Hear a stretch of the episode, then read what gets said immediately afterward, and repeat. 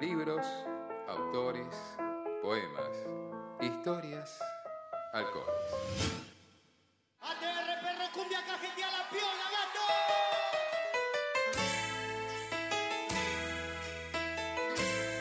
Bebido y leído. Por Patricia González López. El maridaje perfecto en mala en mala.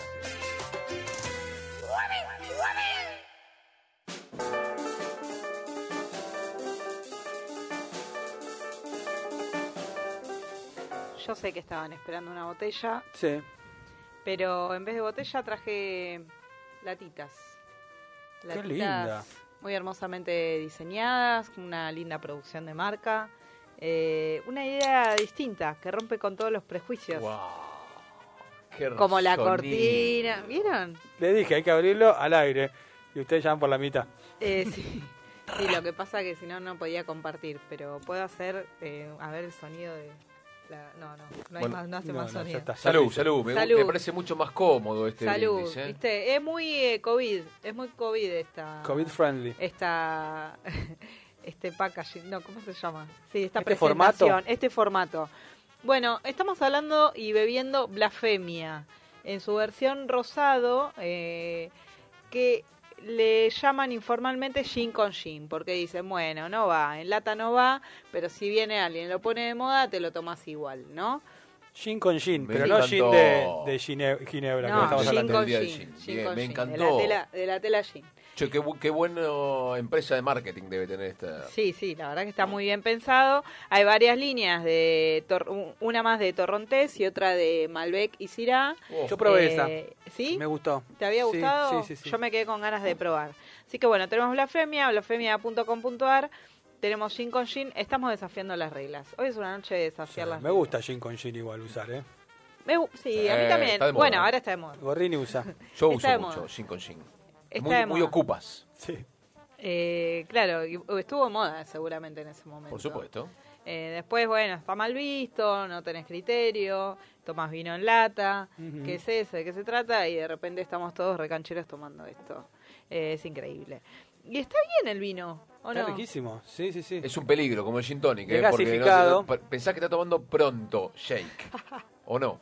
Eso que sea con, con gas, Claro. parece que. Y, y te volteas. Me interesa mucho esto de romper prejuicios porque al principio eh, yo tenía miedo de que sea medio dulzón, medio, viste, que, que, que, que- que sea pegador. Que sea empalagoso. Sí, que sea empalagoso. Pero la verdad es que eh, tiene, eh, es frutado, eh, tiene todas las notas de catas de, de, de- de cualquier vino. Es frutado, se, se siente un toque de membrillo, un toque de fruto rojo. Mirá. No es, tan, no, es tan, no es tan dulce, digamos, si, si ese es el prejuicio con el rosado en lata.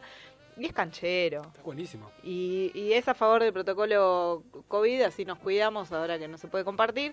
Y si estás en un grupo donde es muy difícil eh, dividir las raciones de vino para que haya una un, un bebido parejo, bueno, Hay todo un universo detrás de, del vino en lata y esto del, del ready to drink, que es muy común en Europa y en Estados Unidos. A Esto de ver. que vas, por ejemplo, vas a una góndola en un supermercado de Estados Unidos y compras directamente el, el, el Smirnoff con, no sé, con Speed, suponete. O con Ya preparado. Ya preparado. Son los ready to drink y Ah. acá están llegando igual. Acá estaba el Fernandito. El- bueno, bueno, obvio. Es, ah, pero ese estaba ready, ready Que to era drink. ready Ese to es un drink, era ready to drink, Fernet claro. to con coca. La precuela.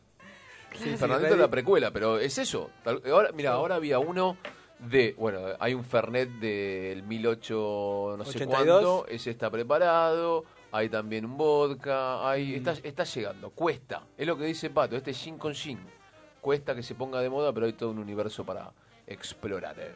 Sobre todo hay que, hay que romper los prejuicios y hay que abrir las puertas para, para seguir conociendo las nuevas formas de, de vivir, de leer, de, De beber. de beber. eh, y bueno, mira, hoy nos abrimos eh, la puerta a esta posibilidad y yo creo que está muy bien. Me encanta. Y la latita es preciosa, además. Es muy, canchera. lindo, sí, sí, es muy lindo y, y hay toda una, una instalación, eh, como vos decías, el equipo de marketing, hay toda una instalación según eh, las líneas que tienen estas tres líneas que están presentando, que, que están piolas, son muy cancheras. Me gusta, me siento canchera hoy trayendo esto. Está muy canchera, ¿y está de gin con gin usted? Ah, no, no, no. No, no, casi- No, casi casi, casi gin con gin. Casi gin. Pero muy canchera. Y después traje un libro eh, que ya conocemos y que sé que nos gusta a todos para, para que hablemos maravillas de él. Ay, qué bueno, me gusta. Un libro que conozco. Sí, eh, bueno, nuestra querida Camila Sosa Villada, Sí. eh, Las Malas. Amiga de malas lenguas. Una que Ah, sepamos todos. Una amiga, una amiga de malas lenguas, ¿no? Eh, este libro, novela o eh, sucesión de relatos sobre un, un grupo, una comunidad travesti en Córdoba, eh, que ella conoce cuando va a estudiar a, a Córdoba Capital, en Parque Sarmiento, y ahí se empieza a desarrollar eh, toda una historia. Ustedes lo leyeron, ¿no? El Sí, libro. me Sí, encanta. es Eh, es de lo, espectacular. más, de lo más lindo que leí en Sí, los es- últimos es- años. Es increíble la narración, es increíble, cierra por todos lados, conmueve, atrapa, eh, ti- tiene de todo. A mí, me- para mí fue es una de las buenas noticias literarias de los últimos años este libro. Eh, un poco por eso vos que por eso que vos decís, la narración sorprende, porque Sí. los temas son a veces muy escabrosos, pero tiene una especie de, no sé si es realismo mágico, pero una especie de gracia y de dulzura al contar una delicadeza que se hace muy llevadero y es un libro que yo he regalado mucho, Mm. incluso a gente que por ahí no es, eh, no sé, del palo de, de estas informaciones o de estos relatos, y a todo el mundo le gusta. Porque es- es- también es, Es un un libro muy tierno. no, quiero decir, no es un libro de, de nicho. De amor. ¿entendés? Es No un libro de amor puro, de amistad. Sí. Es un libro de, de- de familia, es adentrarse quizás en un mundo tan, tan poco conocido que es el mundo de, lo- de- de las travestis, de, también del todo lo, lo que tiene que ver con la prostitución, pero hay tanto amor contado ahí que, que enseguida uno se- se- te metes en esa plaza, ¿no? Sí, es un, es un mundo que, que atraviesa los prejuicios, ¿no? Como, el- como tomar vino en lata. Una vez que atravesás Exacto. la- el preconcepto que tenés, entras a un mundo que es desconocido para, eh, para las mayorías autodenominadas normales, que entran en un mundo que puede parecer marginal o que, o que vemos con mucha distancia como si no fueran parte de, de la eh, de la norma, de la heteronormatividad, de las formas de vida, ¿no?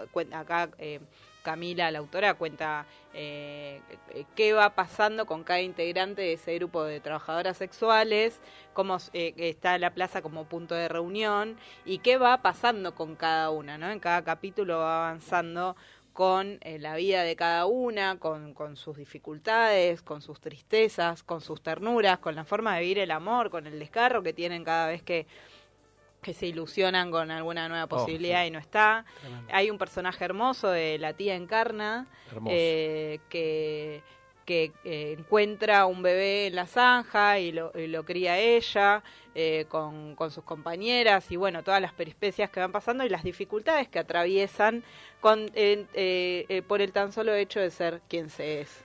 Y la autora muchas veces dijo, ¿no? De, de- de la cantidad de, de cosas verdaderas y reales que tiene, Sí, las malas. De mismo la tía, la tía es verdad. Eso es impresionante. Eh, a mí me, me- me gusta de este libro, eh, sobre todo que rompe con la marginalidad en algún punto. Es decir, habla de personajes que para nuestro criterio son marginales y son marginados en la sociedad y marginadas dentro de la sociedad, pero los dota de una vida íntegra, completa, que, excede la marginalidad. Nosotros tenemos la tendencia a pensar al- a, la, clase marginal, basta para esto ver cualquier serie sobre la villa, no sé, de, donde eh, se vive la vida marginal todo el tiempo. Sí, es un, Digamos, un recorte. Emociones digamos. marginales, problemas marginales, sensaciones marginales, desamores marginales, y sin embargo acá eh, naturaliza una vida íntegra, como la de cualquier otro. Exacto. Sí, es que es así. Es que, Obviamente. Es que es es así. es- es eso, La- tal la- cual. el concepto de marginalidad entra eh, cuando vos te parás de la, desde la heteronorma y de lo que tiene que ser Claro. y del trabajo que tenés que tener, etcétera. Acá entras en un mundo que es fabuloso y hay algo que decían de, de la tía Encarna, que ella eh, cuenta que empieza a trabajar en una obra de teatro anterior, en 2017, que, eh, que se llama El cabaret de la difunta Correa, Mm. que hablan un poco, ahí empieza a desarrollar el personaje de la tía Encarna y que después eh, sigue trabajándolo con Juan Forn, que, que le cuenta lo que está escribiendo, que le adelanta, y sigue trabajando con este personaje que tiene un cierre, bueno, eh, magnífico en el sentido literario, y, que, y que no hace agua por ningún lado y es hermoso, y tiene mucha poesía, tiene mucha filosofía, tiene mucha enseñanza, y ahí algo, vos nombrás lo del realismo mágico, ¿no? eh, me acuerdo haber visto una entrevista donde a ella le preguntaban, bueno, esto es reali- realismo mágico, tiene un poco de esto, un poco del otro, y ella decía, no, yo a los 18 años, cuando tocaba una travesti, yo sentía algo especial. Yo sentía que no eran de este planeta y yo siento que no somos de este planeta, somos distintas. Eh, y, mm, y es y es un y es, es tan la magia que transmite que, que es porque se vive. Eh, es un mundo desconocido para las grandes mayorías, pero muy conocido para, para la autora que tiene esta capacidad de, de relatarlo y es impresionante, es desarrollador cómo escribe, cómo escribe y se nos había escapado la oportunidad de hablar de este libro. Claro, porque habiendo- hablamos del otro libro de ella, Hablamos de todo, sí, hablamos de via- El viaje El inútil, viaje inútil. Mm. Que Hablamos con ella también. Sí, hablamos con ella también, La sorteamos la novia de Sandro. Sí. Bueno, Eh, todo. Sí, y, bueno, y en el viaje inútil, el, el leer primero el viaje inútil, eh, la verdad es que está buenísimo porque vos eh, entras a una dimensión Exacto. de cómo se va transformando la escritura y cómo la escritura va construyendo un nuevo estilo de vida y va abriendo nuevas puertas y una nueva eh, visión y dimensión del mundo que, que, que se habita. ¿no? Sí, es casi un prólogo también de las malas, ¿no? Sí, en, en ese sí. nuevo descubrimiento, ella, ella que decía que era travesti a partir de la, de la literatura, cuando se ponía a escribir ella encarnaba en eso, en eso que quería hacer. Entonces es un poco lo que nos viene a contar después, en este, ya este mundo totalmente eh, tirado en la mesa, que es las malas, todo esto, este, este universo que, que es increíble. Sí, y, y- y otra cosa, eh, eh, como para hablar de las normalidades y las anormalidades, ella, ella contó en, un, en una charla TED que, que odió dar, según tengo entendido, y en, y en otras ocasiones también, que, que ella había borrado todo, sus, todo su, Sí. su blog con, las, con sus historias sobre prostitución, que ya venía contando su, su- sobre su experiencia como trabajadora sexual, etcétera, eh, ¿no? Como eh, le dio vergüenza esa parte y después se, se dio cuenta que estaba invisibilizando también esa realidad y que se odió, etcétera. Y está bueno también atravesar todo eso, porque entras en el mundo de la normalidad y tenés que borrar ese, Claro. ese pasado, entre comillas, eh, marginal. Si no me equivoco, eh, ella más lo recupera porque su- alguno de sus lectores guardaba sus escritos del blog. Yo recuerdo conocer a Camila eh, por una persona que me, me pasaba algunos poemas de la época de los blogs. La época, yo soy más grande. De la novia de Sandro. De la novia de Sandro, exacto. Como la novia de Sandro la conocía y por sus blogs. Este, ni siquiera sabía su condición de travesti, ni nada. Y después eh, ese blog desapareció, ella lo cerró, como vos decís, y sus propios lectores lo habían conservado y lo pudo recuperar, que lo cual es fantástico también. Sí, es, es, es, es muy hermosa la historia. La historia eh, de superación y de reinvención. Y de muchas ganas de, de vivir. Y, pero pará, y también una historia de literariamente muy Sí. hermosa, porque es la fuerza de la literatura también. Sí.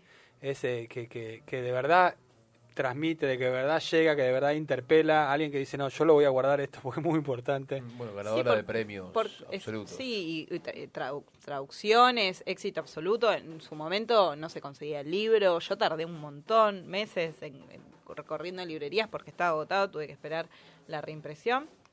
Eh, y, y posta, el milagro, el milagro de las malas es que eh, más allá de, de que haya cruces con la vida personal y, la bio- y que se cru- cruce con la biografía de la autora, hay una construcción literaria que, que, que es exquisita. De- eh, es impresionante, es, exquisita. delicada. Cierra por todos lados. Y el otro milagro es que se conozca Córdoba, ¿no? En el, en el mundo.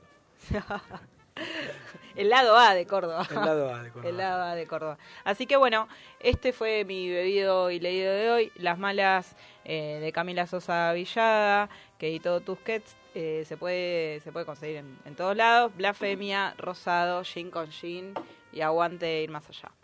Vamos.